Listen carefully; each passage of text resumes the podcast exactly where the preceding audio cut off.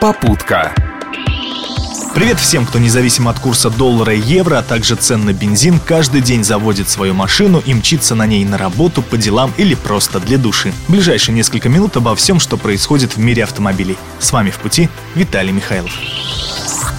Странные вещи творятся с ценами на бензин. Мы уже рассказывали, почему, несмотря на падение стоимости нефти на мировых рынках, цена на топливо внутри страны продолжает расти. На днях возмутился подобным положением вещей президент Владимир Путин. И вот совпадение. После его гневных слов в адрес нефтяников цена на бензин в Пскове упала. Кое-где даже на 40 копеек. Впрочем, прислушались к главе государства не все. На некоторых автозаправках 92 и 95 продолжили дорожать. Хотя, может, их владельцы просто новости не слушали.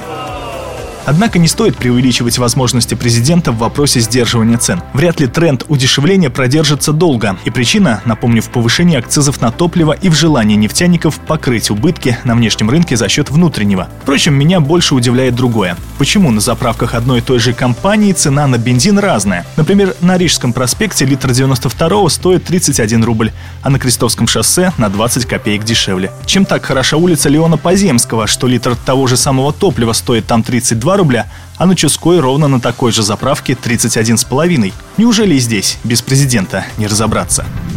Примерно из той же оперы и следующая новость. Депутат Госдумы, член Комитета по транспорту и лидер движения «Убитой дороги» Александр Васильев обратился к премьеру Дмитрию Медведеву с предложением ввести мораторий на использование зимой дорожных реагентов. Да и вообще, считает выходец из Псковской области, неплохо бы как следует изучить обоснованность применения таких химикатов, потому что польза от них на дорогах спорная – при контакте со снегом реагенты образуют грязевую смесь, на которой и на машине скользко, и пешеходам мерзко. Мало того, что из-за нее портится обувь и не видно номеров, так еще и приходится дышать химическими испарениями, возмущается депутат. И на все это ежегодно тратится миллионы бюджетных рублей. Самое печальное, что обо всем об этом парламентарий задумался, увидев, как обрабатывают улицы псковские коммунальщики. И даже обратился за экспертизой в НИИ, где исследуют проблемы российских дорог. Ответ ученых был категоричен. Применяемая на дорогах Пскова песко-соляная смесь опасна для здоровья горожан.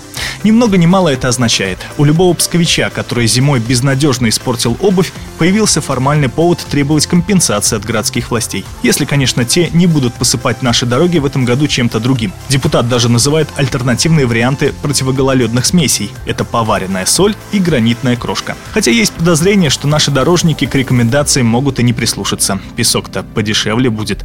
Ну, если, конечно, премьер вдруг не прикажет срочно модернизироваться.